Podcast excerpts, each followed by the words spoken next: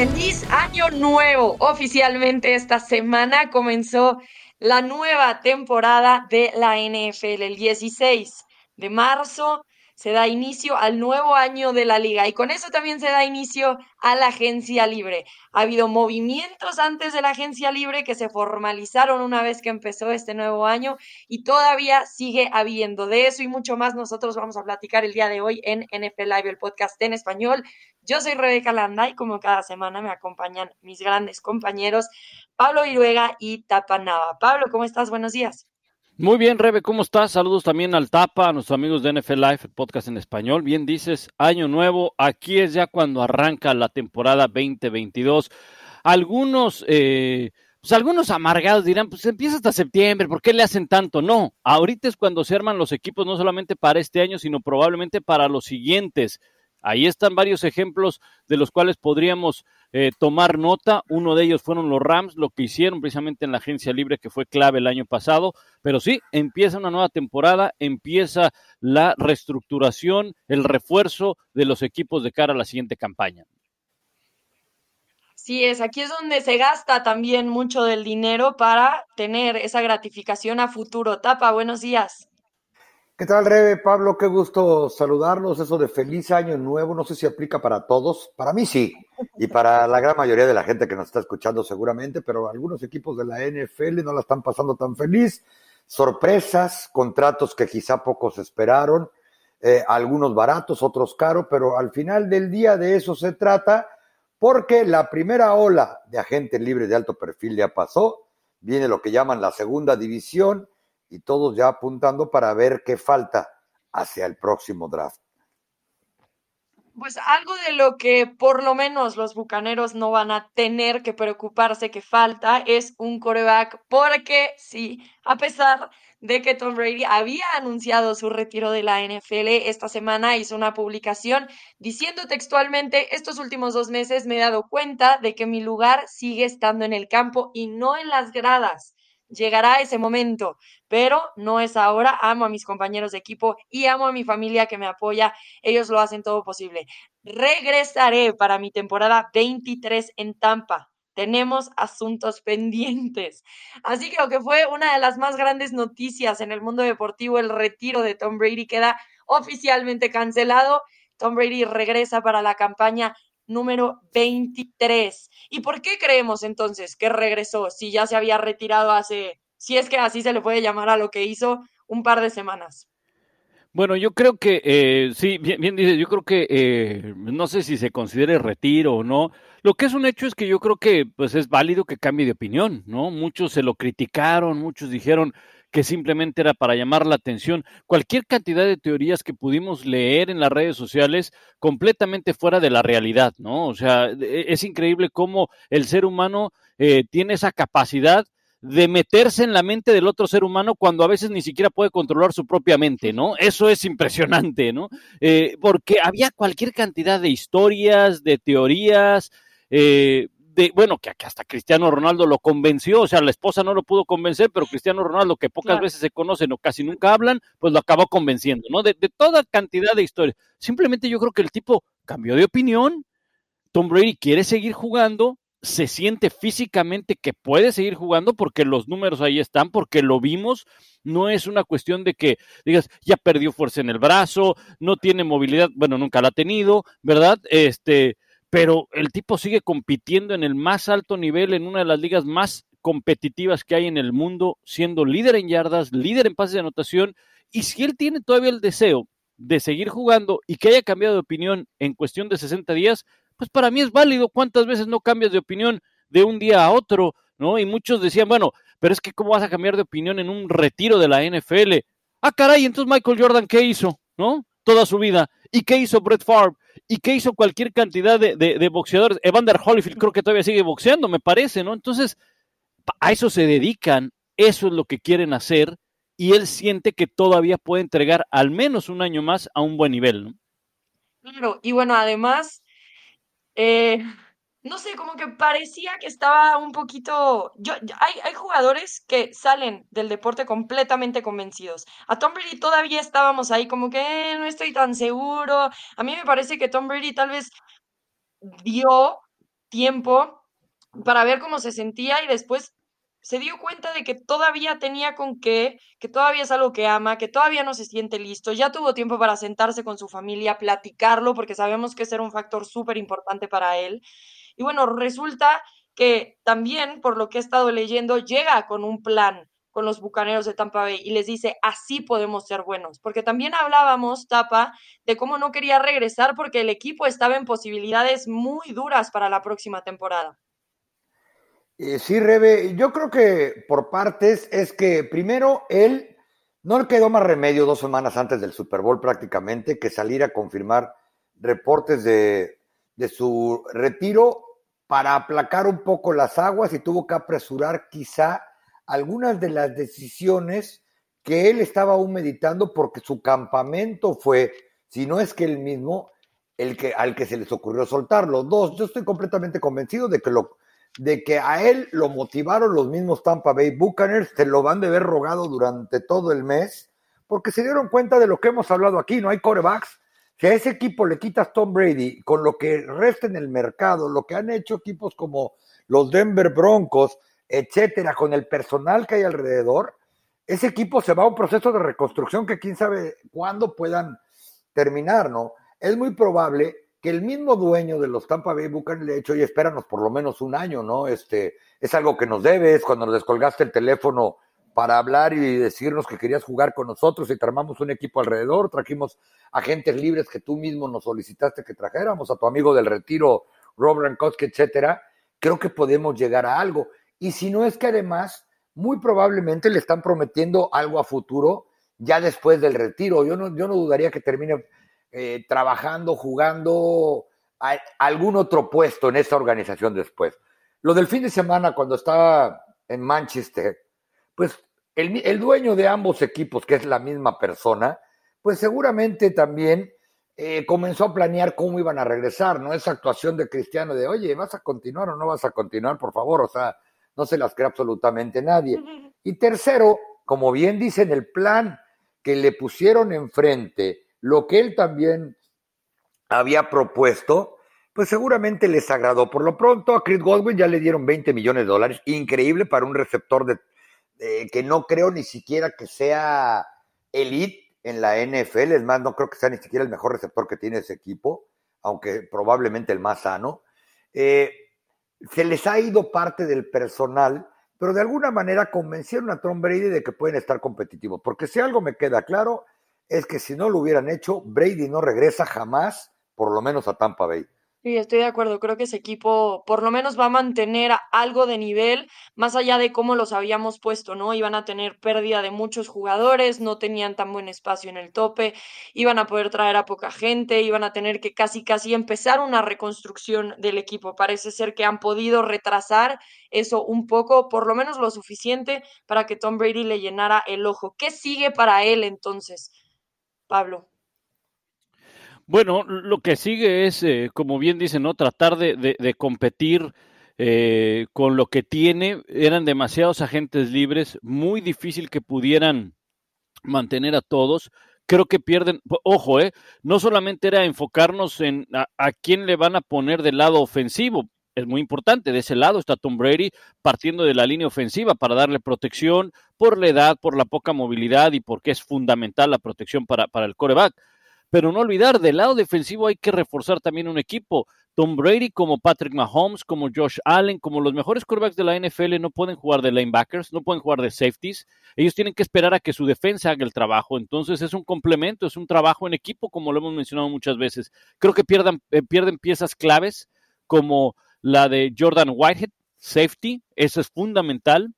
Pierden a OJ Howard, una la cerrada, que si bien es cierto, no han podido firmar todavía a Rob Gronkowski, que es un agente libre, que se hablaba de que podría haberse ido a Buffalo, y digo podría haberse ido porque todos estos rumores vinieron antes de que eh, Brady anunciara que sí regresara a la NFL. A mí me queda claro que harán todo lo posible porque se quede con su compa ahí en, ahí en Tampa, pero eh, Gronkowski es un, eh, es un, jugador veterano, es un jugador ya castigado por, por lesiones, que cierto es, en zona de gol funciona y siempre lo vas a querer tener, pero también vas a querer tener a un jugador más joven, más sano como O.J. Howard, independientemente de la lesión que tuvo hace un par de años en la rodilla.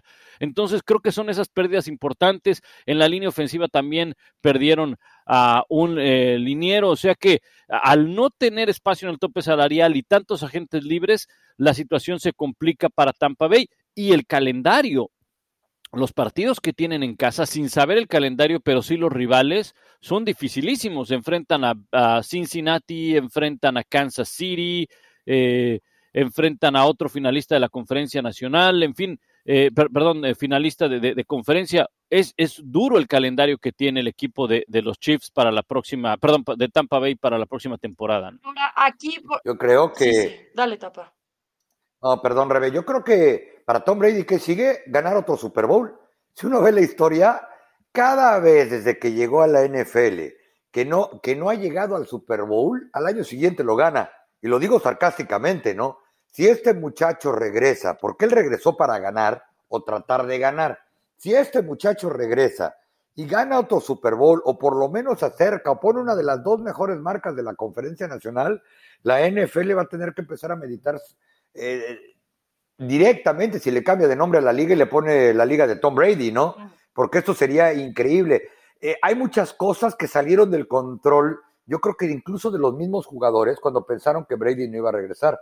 Yo no estoy seguro que Oye Howard se hubiera ido en la agencia libre o, o no hubieran renegociado desde antes contrato los bucaneros con él si hubieran sabido que Tom Brady iba a regresar. Pablo lo acaba de decir. Eh, Ron Gronkowski sigue en el mercado. Seguramente él no ha aceptado contrato porque él mismo lo había dicho, que él no iba a continuar jugando con nadie si no era con Tom Brady. Entonces probablemente en los próximos días vamos a ver que anuncian que es el ala cerrada, pero no creo que ya que sea la, eh, la solución para cada down, para jugar, cada jugada, situaciones de bloqueo. Eh, Tom Brady va a atraer seguramente el interés de un buen corredor si es que no firman a Ronald Jones, porque Leonard Fournette prácticamente se despidió del equipo y los corredores acaban rápidamente en la liga. Pero lo que sí estoy completamente convencido de que sigue para él es ganar un campeonato divisional y a partir de ahí buscarse la vida en la liga. Hay que recordar, por Tom Brady no quedó. Prácticamente eliminó a Los Ángeles Rams y de no ser porque la defensiva secundaria de los mismos Tampa Bay Buccaneers, que fue uno de sus talones de Aquiles durante toda la temporada, precisamente por lesiones, incluyendo la de Whitehead al principio de la campaña, probablemente Brady llega a otro Super Bowl. Bueno, y ahora que sacaste el tema de la división, ¿qué tanto también eso tuvo que ver, ustedes creen, con la decisión de que regresara? Porque si vemos la situación en el sur de la Nacional, están las Panteras de Carolina sin coreback, están los Santos de Nueva Orleans sin coreback, están los Falcons de Atlanta diciéndole a Matt Ryan, vamos a ir a buscar a Deshaun Watson, porque Matt Ryan no es un coreback que ya pueda llevar este equipo a la altura que se espera. Y por el otro lado tenemos a los Bucaneros de Tampa Bay que acaba de regresar Tom Brady. ¿Qué tanto podrá haber tenido que ver toda esta situación en esa división para que él dijera, bueno, tenemos oportunidades reales de competir y de hacer cosas buenas? Eso definitivo, definitivo, digo, jamás lo sabremos, Rebe, pero es, es, algo que hacen e, en el análisis, ¿no? De, porque así como hablamos de los que se fueron, pues hay que hablar también de los que se quedaron, y, es que, y no es que se haya quedado este equipo prácticamente eh, sin jugadores, creo que todavía tiene buenos elementos, sobre todo del lado defensivo, pero creo que sí, influye mucho el hecho de que estés en esa división, cosa que no es una eh, responsabilidad ni culpa de Brady, ¿no? O sea, ellos dicen, bueno, ¿a mí qué? Pues si los otros no se saben reforzar, si no saben hacer eh, la gerencia libre, eh, pues, ¿cuál es mi problema, no? Era la el típico pretexto de el que odiaba a Brady cuando estaba en New England, ¿no? Era el típico pretexto, ¿no? Es que mira qué, qué división están. Y bueno, ¿y qué quieres que haga? Que Brady juegue la mitad de la temporada con los Jets y la otra mitad con los Bills cuando eran malos. Y hoy Miami anda muy mal, pues vamos a ayudarle. Pues de qué se trata, ¿no? Él, como tú bien dices, eh, Rebe, pues él ve un, eh, ve un panorama y dice que en la división, a pesar de las bajas, podemos competir. Mi pregunta es si estos eh, Tampa Bay Buccaneers pueden Aquí tengo los rivales precisamente que van a tener en casa. Ya hablaba de Cincinnati, se me escapaban nada más los Packers, los Rams y los Chiefs. Probablemente eh, el Tapa tiene información que ese juego de los Chiefs es el que se lleve a cabo en Alemania, porque Tampa Bay tiene un partido en, en Alemania. Y también estarán recibiendo a los Ravens. Quizá el más fácil de todos ellos, que no sea de su división, es Seattle. Y de visita tienen partidos complicados. Arizona, San Francisco, eh, Dallas es un, eh, eh, es, el, es un equipo que les puede complicar, no olvidar lo que ocurrió la semana 1 de la campaña anterior, ¿verdad? Y también visitan a Cleveland. O sea, tampoco el calendario es que sea tan fácil si dejamos un fuera, afuera, obviamente, a los rivales de conferencia. Pero bueno, sabemos lo que puede hacer Brady. Brady es un, es un jugador que yo desde que, que vi que anunció que regresaba a la NFL, viendo la división, viendo lo que es Brady, incluso hasta apoyándose con lo que dice el Tapa de que un año queda eliminado en postemporada y al siguiente gana el Super Bowl, y lo que nos demostró cuando iba a Tampa Bay, yo no descarto a este equipo Rebe para que sea un contendiente, contendiente en la conferencia wow. nacional. ¿eh? ¿Tapa?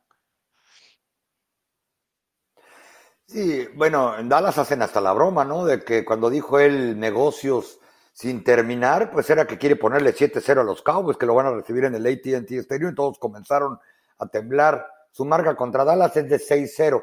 Pero hablando en serio, hay muchas cuestiones. Ahorita que mencionaba Tampa Bay en Alemania, Pablo, que sé de muy buena fuente que la liga está planeando y es probable que lo anuncie pronto, bueno, cuando anuncien el calendario en mayo, que va a ser contra Kansas City para repetir o hacer un bosquejo de lo que fue el Super Bowl de hace un par de temporadas, que incluso él mismo quiere extender la marca Tom Brady para el continente europeo o de las pocas cosas que le falten en su carrera es ir a jugar a Alemania, va a ser el primer partido de temporada regular que hay en Alemania, porque fuera de eso, por más que uno busca, en cuanto a cuestiones que aún le falten por completar en el campo, pues es una de las pocas, ¿no? La otra, pues ya lo hemos platicado, que quizá diga, ok, ahora no son los 22 que repitieron el Super Bowl, ni armamos un equipo alrededor de mí, le llamé a Antonio Brown, le llamé a Leonard Fournier, a Grankowski. Ahora con lo que tengamos, ¿cómo ven que regreso y gano?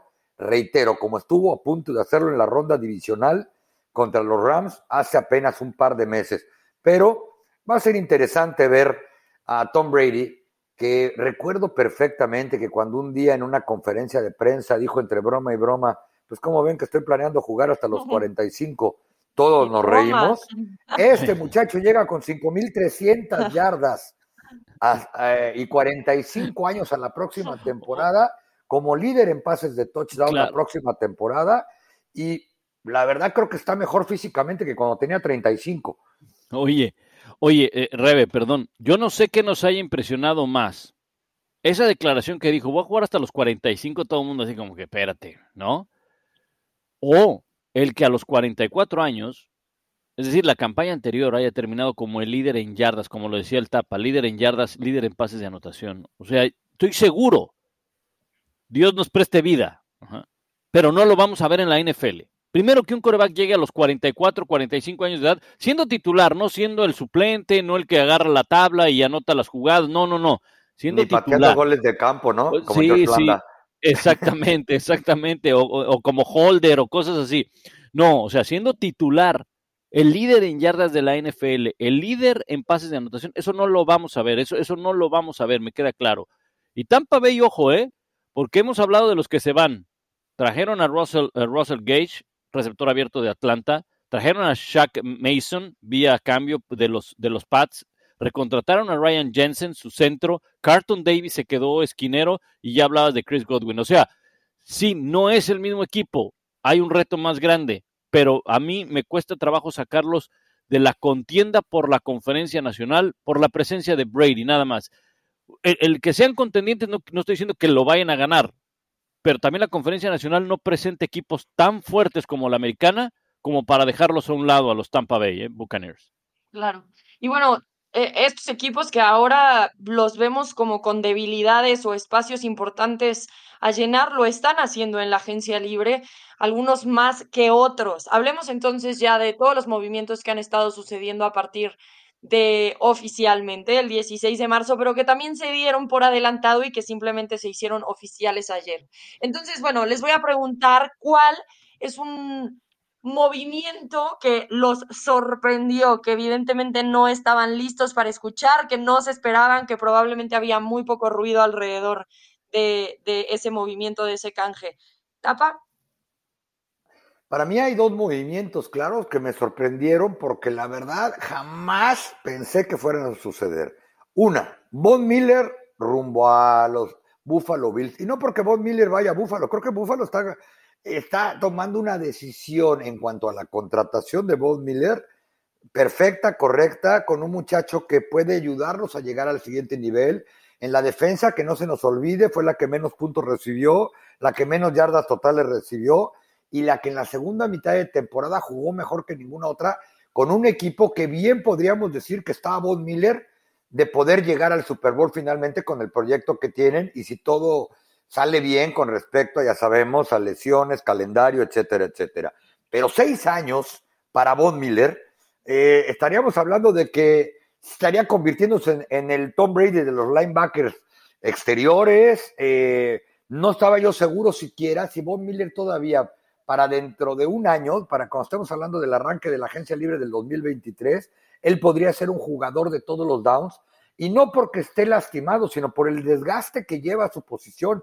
Ya vimos cómo ayudó a los Rams, pero si por algo salió de Denver entre las múltiples razones y decisiones que tuvieron que tomar, que seguramente no fueron fáciles para el que era la cara de la franquicia, como en su momento no fueron fáciles para los Chargers con un jugador como Junior Seao, como la Daniel Tomlinson, jugadores que se convirtieron en leyenda en esos equipos, es por la edad y el aspecto físico. No puedo creer que le hayan dado un contrato por seis años y con 51 millones de dólares garantizados. Cierto que los últimos dos años del contrato, de acuerdo a diversos reportes, son evitables, pero de todos modos se me hace demasiado. Y es donde ahora otra vez los Bills, con el ejemplo que les puso Tampa y más recientemente los Rams, están apostando la casa por que van a quedar campeones según ellos con Von Miller. Y el segundo, rápidamente, fue que Randy Gregory, menos de dos horas después de que le había aceptado contrato a los Cowboys, que tuvieron que aguantar múltiples suspensiones por consumo de sustancias prohibidas, les haya dicho, dijo mi mamá que siempre no, porque como me ponen una cláusula en el contrato en el que dicen que puedo ser penalizado si me llegan a suspender por conducta en detrimento del equipo o por consumo de sustancias, cuando tienes todo el currículum para hacerlo y cuando es algo que los Cowboys hacen en todos los contratos por default, salvo en el de Dak Prescott, porque hay ciertas políticas con respecto a la contratación y renovación de, los contratos de corebacks titulares en Dallas, y eso ha sido desde antes de que Jerry Jones eh, comprara el equipo. Esos son los dos movimientos que a mí, la verdad, me dejaron frío. El de Randy Gregory yo tampoco lo veía venir más porque acaba llegando a los Broncos de Denver que también estaban hablando de la posibilidad de adquirir al otro mencionado, Von Miller. ¿Tú, Pablo? Lo de Randy Gregory me recordó, me, recordó a un draft que se llevaba a cabo en Acapulco, ¿no? De que no, ya lo tenemos y luego no, se va para otro equipo. Dije, pues, ¿qué, ¿en qué deporte estamos, no?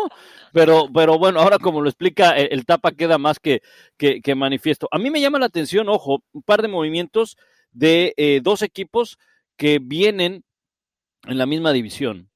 Los Raiders con Chandler Jones, que no olvidar, Max Crosby le extendieron el contrato, la llegada de Chandler Jones va a reforzar esa línea defensiva y también, por supuesto, lo que hizo el equipo de los Chargers. Creo que en esa división del oeste hay muchísimo, muchísimo de qué hablar, porque también los Broncos hicieron muy buenos movimientos, independientemente de lo de Russell Wilson, que ya tocamos, por cierto, en el capítulo anterior. Vayan y escúchenlo, porque estuvo buena la, la, plática con respecto a Russell Wilson, pero eh, los Chargers me gustó lo que hicieron también, no solamente con Khalil Mack, sino con lo que hicieron con eh, JC Jackson, el esquinero de los Patriots. Eh, refuerzan muy bien mm, lo que son prácticamente las tres líneas defensivas. Trajeron a Austin Johnson, un tackle defensivo de los Giants, pero eh, colocan a Khalil Mack, que si bien es cierto no ha tenido ya sus mejores números en las últimas campañas, pero pues no deja de ser un hombre que presiona al coreback. Y Jackson para, le dieron cinco años y casi 83 millones de dólares. Entonces,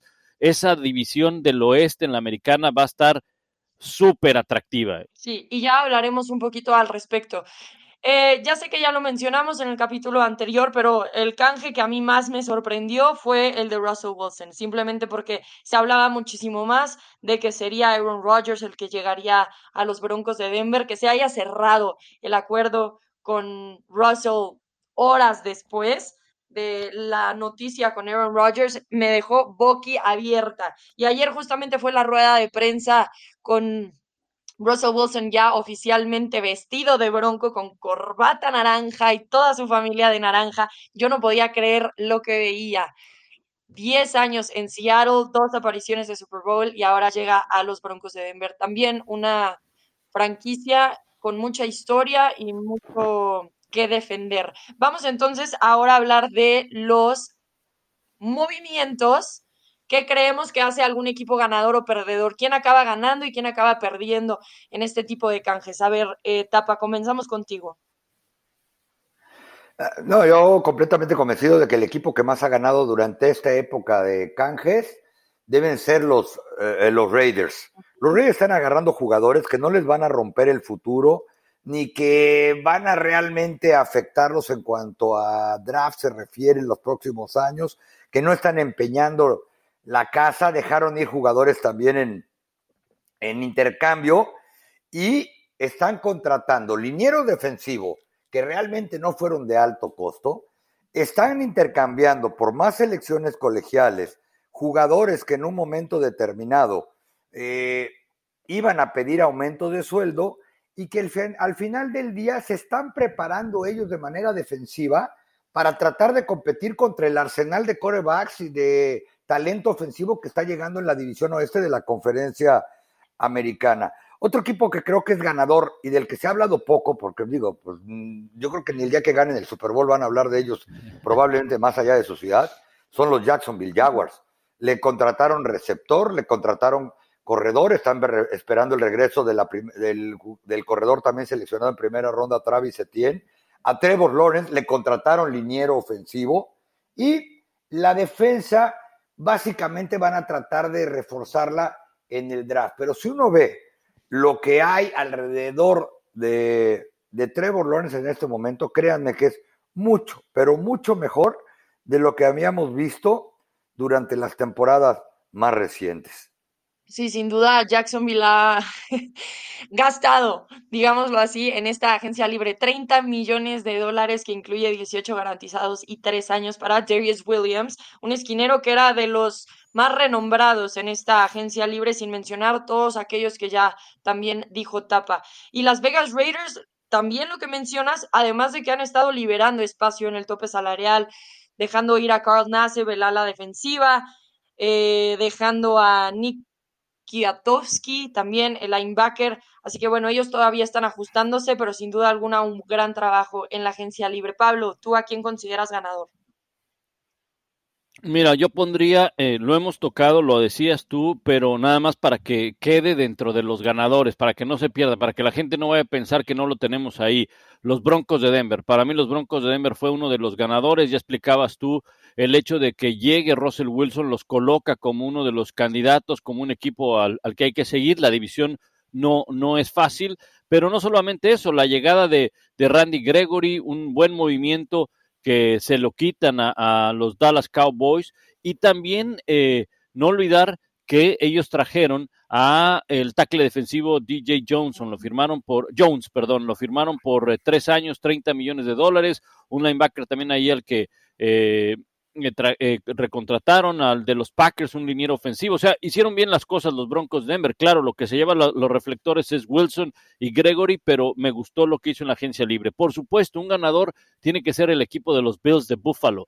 Los Bills de Buffalo, más allá de Von Miller, que por supuesto llama la atención, pero eh, trajeron otro corredor, eh, McKissick, dos años, siete millones de dólares. Trajeron a OJ Howard, un ala cerrada. Está también eh, tackle defensivo, Tim Settle. Pero eh, lo que hicieron con eh, Von Miller fue traer al jugador que tuvo la segunda mayor cantidad de presiones al coreback en la, en la postemporada, solamente detrás del que fue su compañero Aaron Donald. Entonces, es un jugador que a lo mejor a lo mejor puede ser, no lo sé, porque así fue lo que ocurrió con los Rams cuando llegó. Le costó trabajo empezar a producir, le costó trabajo mantenerse sano con los Broncos de Denver, tú lo sabes, Rebe, pero cuando quieres que desquite los millones que le estás pagando, Von Miller los desquitó y los desquitó más el día, el día más importante, que fue el día del Super Bowl en esas últimas dos jugadas cuando había que tener a, a Cincinnati. Por eso fue que,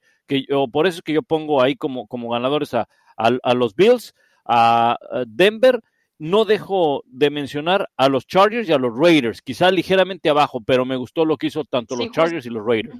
Y cuidado, eh, muchachos. Eh, perdón, y un segmento de TV y novelas que hace mucho que no llevábamos aquí. Claro, no. Eh, llevar a Randy Gregory. para darle introducción a esa sección. Eh, no, no ya, llevar... regresó el, ya regresó el patrocinador, ¿no? Exacto, llevar a, llevar a Randy Gregory a Denver Uy, es peligroso. Ese muchacho, salvo la temporada pasada, todos sus años anteriores en la liga había sido suspendido por fumar el mismo tipo de sustancia que está permitida en, en Muchacho, Denver. no me digas. Su, su, agente vive en Denver y tiene seis jugadores en el roster de los Broncos.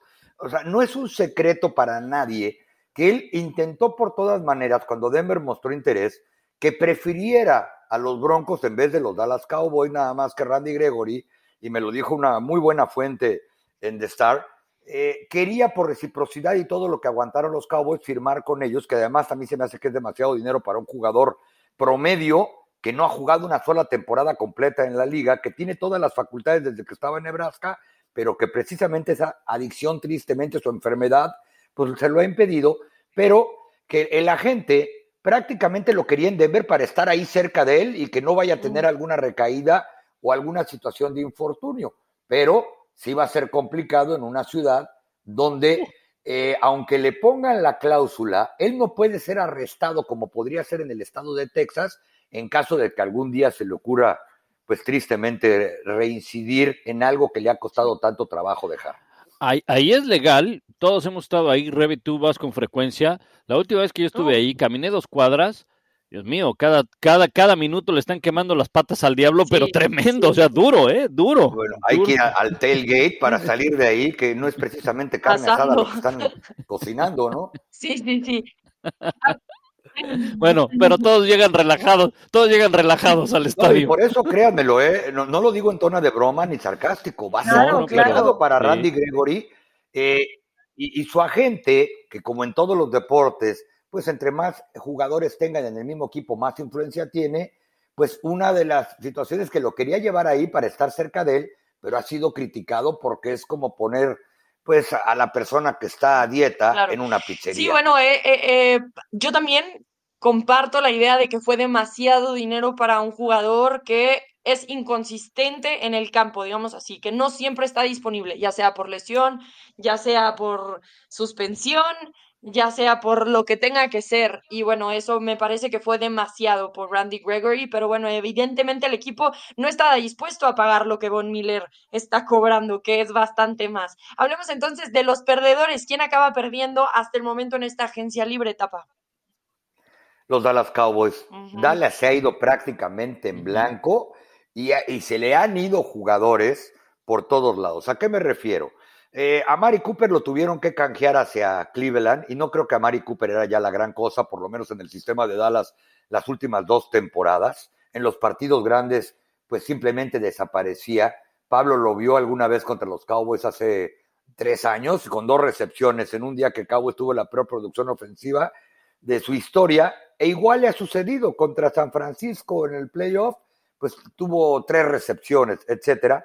Pero a cambio de de Amari Cooper, que creó un espacio en el tope salarial de 6 millones de dólares, firmas a Michael Gallup, que probablemente va a estar disponible hasta octubre. Yo sí creo que Michael Gallup es el mejor receptor que tienen los Cowboys en su roster, incluso arriba de Sid Lamb, quien tendrá que ser ahora el receptor número uno, pero esa lesión de rodilla contra los 49ers, de la que fue operado el 20 de febrero, no le va a permitir estar ni siquiera para septiembre y habrá que ver cómo regresa. Se les va Randy Gregory, ¿Y qué es lo que les queda? Únicamente de Marcus Lawrence, que tuvo que rebajar su salario para terminar su carrera en Dallas, porque él mismo lo ha dicho, porque va a ser el primer jugador en la historia con todos sus años de contrato garantizados en el mismo equipo, pero junto de él no hay absolutamente nadie. ¿Qué pasa? Que en la agencia libre ya se le fueron las alas defensivas de primer nivel, o los que yo creo que incluso hubieran aceptado un contrato de 70 millones de dólares por cinco temporadas. El mismo Bob Miller se manifestó públicamente y dijo, viviendo aquí en Dallas, es del área de DeSoto, que él, eh, su primera intención era, aunque fuera por mucho menos dinero, firmar con los Cowboys con tal de ya no tener que alejarse de su casa y de, de su familia. No estoy seguro que eso hubiera sucedido cuando Buffalo se lo hubiera puesto enfrente con el contrato que les dio, pero sus intenciones eran buenas. Se les fueron jugadores a Baltimore, se les fueron jugadores a los Raiders, a, los que ellos habían tratado de convencer. Así que hasta el momento Dallas no tiene absolutamente nada, no tiene ni pateador de despeje, ni pateador de goles de campo, eh, porque a los dos los ha dejado ir, incluyendo al, Pro Bowler Brian Enger, el de despeje. ¿Y qué, han firmado? A Gallup, a su centro largo, y tuvieron que soltarle casi 11 millones de dólares al ala cerrada Dalton Schultz porque no les quedaba más remedio con la esperanza de negociar un contrato a largo plazo antes del 15 de julio. Y además tienen en posición de canje a su tackle ofensivo derecho titular, Lael Collins, que es un hecho que no va a regresar a los Dallas Cowboys, incluso ya por decisión del mismo, además de que se siente eh, faltado al respeto por parte de la organización. Pablo. Sí, mira, sí, Rebe, yo, yo para no repetir lo que dice el Tapa, porque sí los tengo como perdedores, eh, definitivamente a los Dallas Cowboys, eh, yo, yo voy a, mencionar a un equipo que el año pasado se vio muy activo en la agencia libre, eh, días antes de que arrancara la agencia libre, y me refiero al equipo de los New England Pats, de, de, los Patriots. Creo que este año dejaron escapar piezas, ¿verdad? no tienen jugadores de los cuales se pudieron eh, quedar, ¿verdad? Realmente eh, perdieron a varios, mira, te voy a decir, perdieron a Jackson, que eh, el, esquinero, ¿verdad? A el centro Ted Carrast, a, Shaq Mason, guardia ofensivo, que pues ahora se fue con, Tom Brady, al corredor Brandon Bolden. entonces, sí mantuvieron algunos, pero creo que sí dejaron escapar jugadores, jugadores bien importantes. Quizá dentro de los que lograron rescatar o los que lograron mantener, fue Devin McCurdy, el, safety que lo firmaron por un año, pero pues ya, ya también no deja de ser un jugador veterano. Eh, eh, fue noticia, me acuerdo que fue noticia el de que los Pats eh, extienden contrato a Brian Hoyer y a Matthew Slater. Y dices, bueno, Brian Hoyer ha sido suplente toda su vida, ¿no? Y, y Matthew Slater se ve que no, no había nota, ¿no? Se ve que, que el PR dijo, ah, con algo tengo que llenar el boletín, ¿no? Entonces, bueno, pues vamos a darle ese, ese mérito a quien ha sido alguien leal y un veterano indiscutible y uno de los mejores jugadores en equipos especiales, Matthew Taylor, pero, eh, pero tampoco es que lo presumas como en, la agencia libre, ¿no? Entonces, eh, creo que sí, yo los pondría como uno de los perdedores a, a los Pats por, por la cantidad de jugadores importantes que se les fueron, ¿no?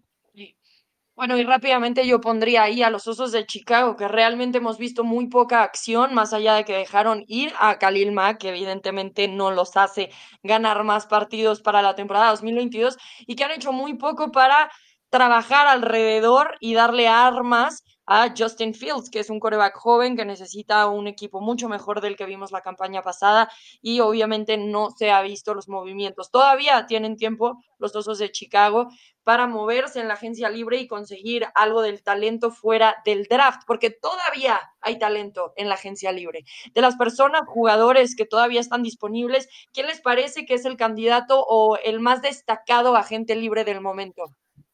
Pablo.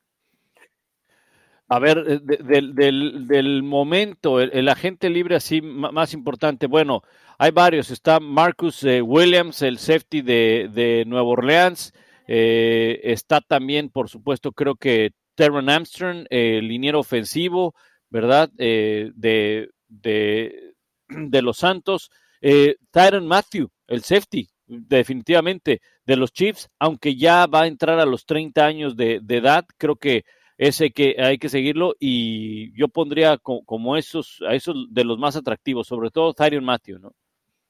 Fíjate que yo complementaría con el, para mí, el agente libre más atractivo que hay y se me hace increíble que hasta el momento no tenga equipo, sobre todo por todos los movimientos defensivos que hemos visto, es el recién cortado por Seattle Bobby Wagner. Este muchacho con una década en la liga, que para lo que estamos viendo, cómo ha progresado el atleta en cuanto a durabilidad se refiere, creo que todavía está en edad bastante productiva. Tuvo 170 tacleadas la temporada pasada, tres golpes a coreback, cinco pases defendidos, una intercepción y un balón suelto recuperado. Más allá de eso, tiene experiencia ganadora, es un líder dentro del vestidor y es un jugador que no creo que esté esperando que le den el gran contrato para atarse de por vida a un equipo, porque como él mismo dijo, y ayer lo reconoció la organización de Seattle, eh, se sintió falta, falto de respeto cuando dice que ni siquiera le avisaron su coach, el gerente general, que ya no jugaba para los Seattle Seahawks, que lo leyó en redes sociales parte de su familia y le dijeron, oye, ¿cómo que te vas? ¿no? Y algunos de sus compañeros ayer se disculparon, Pete Carroll y miembros más de la activa.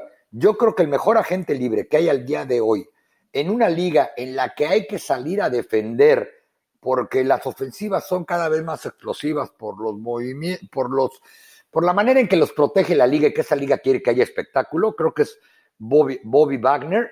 Y rápidamente, porque creo que no, lo tocamos hace rato, creería que dentro de las situaciones que están pasando en la liga y de lo que, y hablando de agencia libre, eh, los Pittsburgh Steelers fueron otro ganador, ¿eh?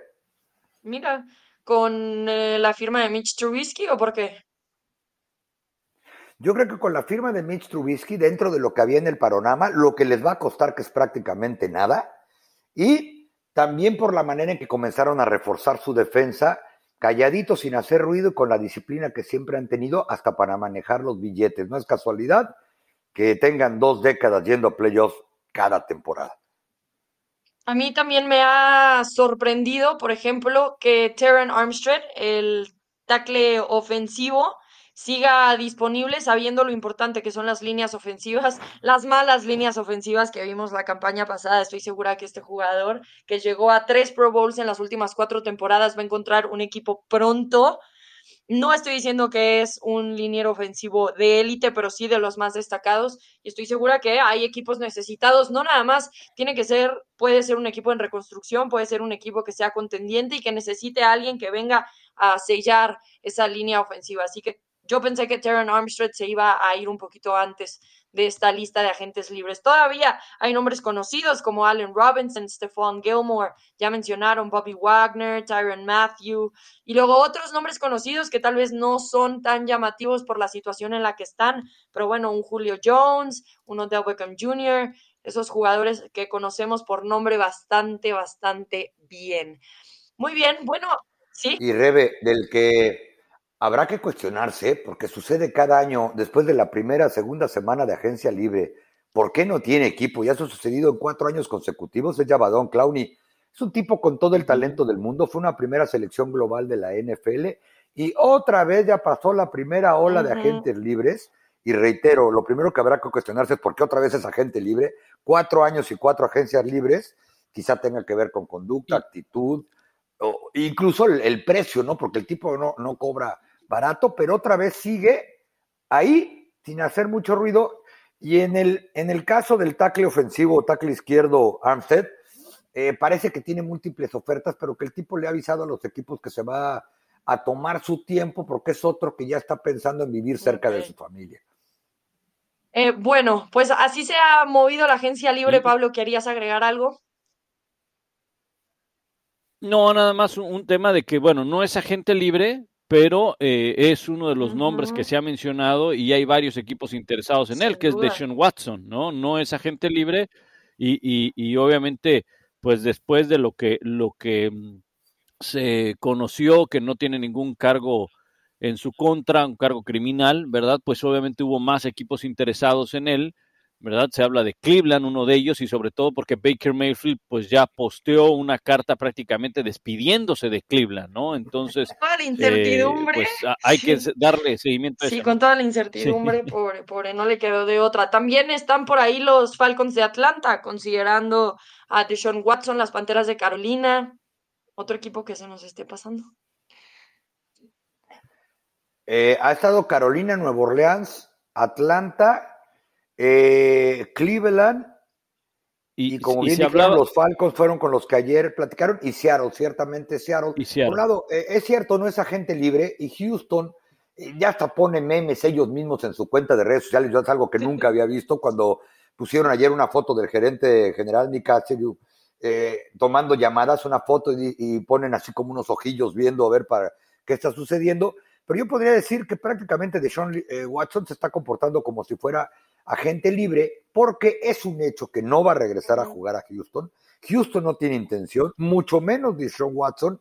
Eh, Deshaun Watson va a tener que enfrentar, igual que el equipo que lo, que lo lleve a sus filas en un canje que creo que va a ser el resultado únicamente de que se pongan de acuerdo con cuántas primeras selecciones colegiales va, van a darle a, a Houston que sé por algunos reportes del periódico de Houston Chronicle que son por lo menos tres de primera ronda, lo que están pidiendo por él, otras tres de segunda, y échenle más al paquete, incluso con algún jugador veterano por parte de los Texans, pero eh, recuerden que Dishon tiene la cláusula de que él puede vetar cualquier tipo de canje, pero el equipo que se lo lleva, o el mismo Dishon, no me quiero ni imaginar la clase de, la clase de escrutinio público que va a tener, porque ciertamente eh, un gran jurado lo declaró que no había elementos suficientes para procesarlo de manera criminal, pero siguen pendientes cualquier cantidad de demandas civiles en su contra, eh, eh, que de las cuales yo desconozco si es culpable o no, y a mí me enseñaron que en este país hasta que eres inocente, hasta que se demuestre lo contrario,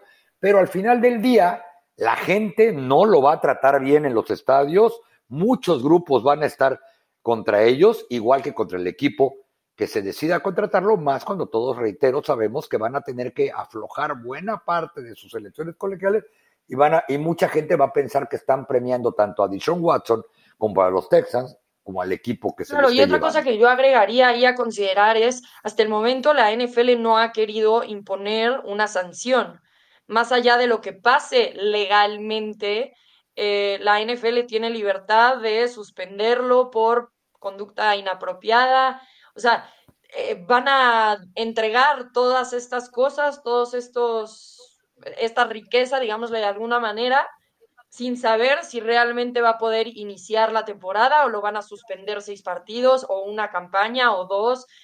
Después todavía de las eh, ¿cómo le llamaste? Las demandas, demandas legales, civiles. Después, después de cómo se resuelva eso, todavía tenemos que esperar a ver qué es lo que va a decir la NFL. Pero bueno, por lo pronto hay bastantes equipos interesados en Deshaun Watson y si hablamos únicamente de sus cualidades dentro del campo, pues con razón. Hablando de cualidades bueno, dentro... incluso la NFL perdón, la NFL había dicho de antemano que ellos no iban a, meterse en el caso hasta que resolvieran en corte y presentaran pruebas tanto en corte civil como en corte criminal, lo que sucedió con un gran jurado. Eh, ellos iban a comenzar a tratar de investigar para ver si hay elementos para imponer una, una sanción por su parte. Hay muchos ejemplos de que no encontraron elementos en términos legales, ya sea civiles o judiciales, en cortes, y la NFL impuso su propio castigo porque ellos con investigaciones independientes dicen haber encontrado pruebas para suspender. El caso más sonado fue el de Ezequiel Elliott, seis partidos hace algunos años, cuando ni siquiera fue llevado a corte ni de manera civil ni de manera judicial en el estado de Ohio por las acusaciones de su exnovia que dicen que la amenazó y la golpeó. Sí, bueno, pues hablando de gran nivel, porque si no se nos va todo el tiempo hablando de aquellos que debieron de haber metido a la cárcel o no, suspendido o no, hablemos del talento que llegó al oeste de la americana. Pablo ya había dicho que este es un tema que tenemos que tocar, así que hay que hacerlo porque sin duda alguna se ve que está cargada. Les voy a dar una lista. Hablemos de los Raiders. Como coreback tienen a Derek Carr, un gran pasador, y después como pass rushers tienen a Chandler Jones recién firmado y Max Crosby, que ya sabemos eh, el impacto que tiene en este equipo. También firmó contrato hace poco con los Raiders. Después está con los Chiefs, Patrick Mahomes, no tengo que explicar mucho. En los pass rushers está Chris Jones y Frank Clark. Después con los Chargers, Justin Herbert y como pass rushers, Joey Bosa y el recién firmado Khalil Mack por medio de canje con los Osos de Chicago.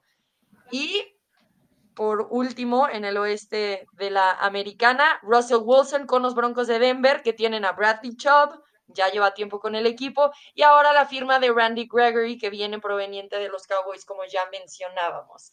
¿Qué onda con esta división?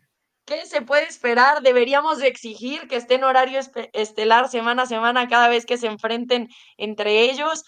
Eh, el nivel, al parecer, de, de lo que presenta esto, Pablo, eh, llama la atención, no nada más del lado de los corebacks, sino también de aquellos que tratan de capturarlos. Sí, y, cómo, cómo se van dando las cosas, ¿no? Cuando llega un jugador como Russell Wilson, de inmediato empieza eh, la, la, contraparte. Y no solamente me refiero a, bueno, hay que traer otro coreback en, en, Los Ángeles con los Chargers, ¿no? Pues ya, ya tienen, ¿no? Y todos ya tienen coreback. El, el único que no tenía era Denver. Bueno, ok, ya, ya, ya tiene su coreback.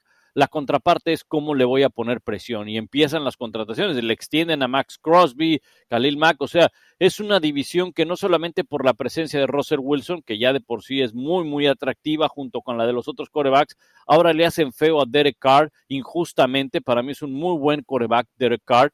Obviamente, pues eh, no tiene todavía lo que en su momento o lo que ha tenido hasta ahora Patrick Mahomes ni Russell Wilson, pero es muy, muy bueno. Y, y definitivamente que llama mucho la atención esta, esta división. Yo estoy casi seguro que al menos uno de estos tres, o sea, me refiero a Denver, a eh, los eh, Raiders, no, los Raiders no, a los Chargers y a los Chiefs, al menos uno debe estar en la final de la conferencia americana. Si no, será un rotundo fracaso. Si no, nos habrán vendido eh, este, algo que, que, que, nos, iba, nos va a desilusionar. ¿No? Porque estos tres equipos se han armado no solamente para competir una división que está muy fuerte, sino para tratar de ganar la conferencia americana. No pongo más lejos a los Raiders porque creo que no es un equipo de final de conferencia, pero lo que han hecho los, los Broncos de Denver, la llegada de Russell Wilson, los pone ahí en la contienda, los pone en la pelea. Ahora hay que voltear a ver qué puedan hacer, si pueden superar a otros equipos, específicamente Buffalo, Cincinnati y algunos otros que, que se nos escapan. Pero al menos estos tres, Denver, Chargers y Chiefs, alguno tiene que estar en la final de la conferencia americana.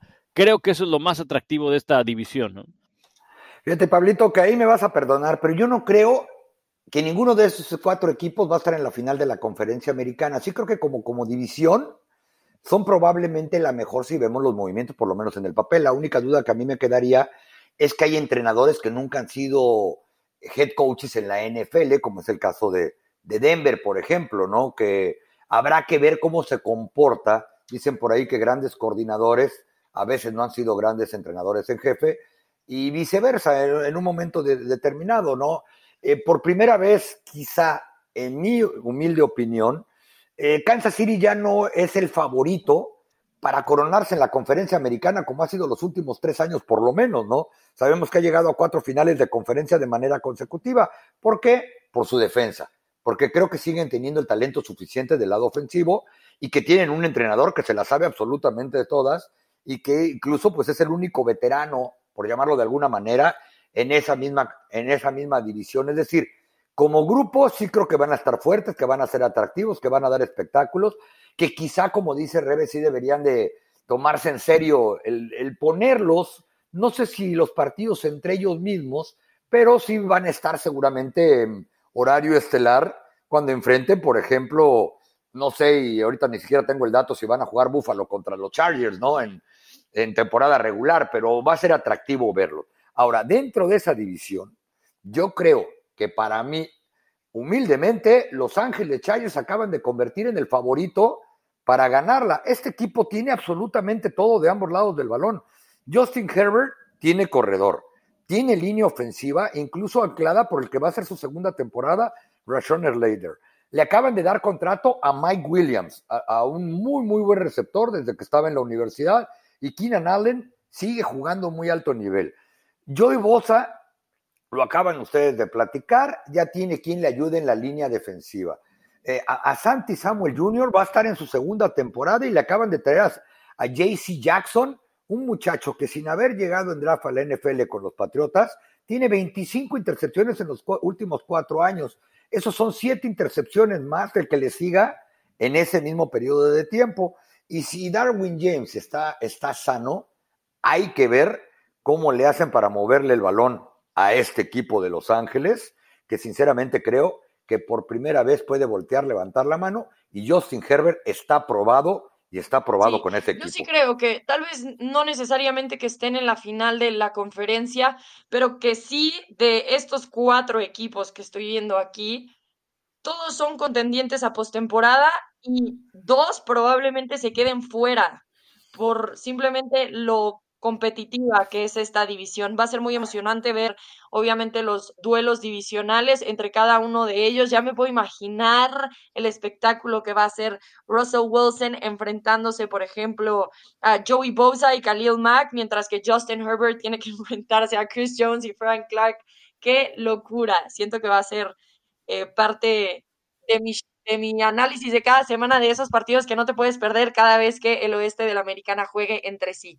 Muy bien, bueno, alguna notita suelta que queramos mencionar rápidamente, que es momento de despedirnos. Oye, decía el Tapa, si enfrentaban los Bills a los Chargers, no, no, no los enfrentan, no los enfrentan, pero sí reciben a Green Bay, reciben a Pittsburgh, a Cleveland y obviamente a Tennessee y a los de su división.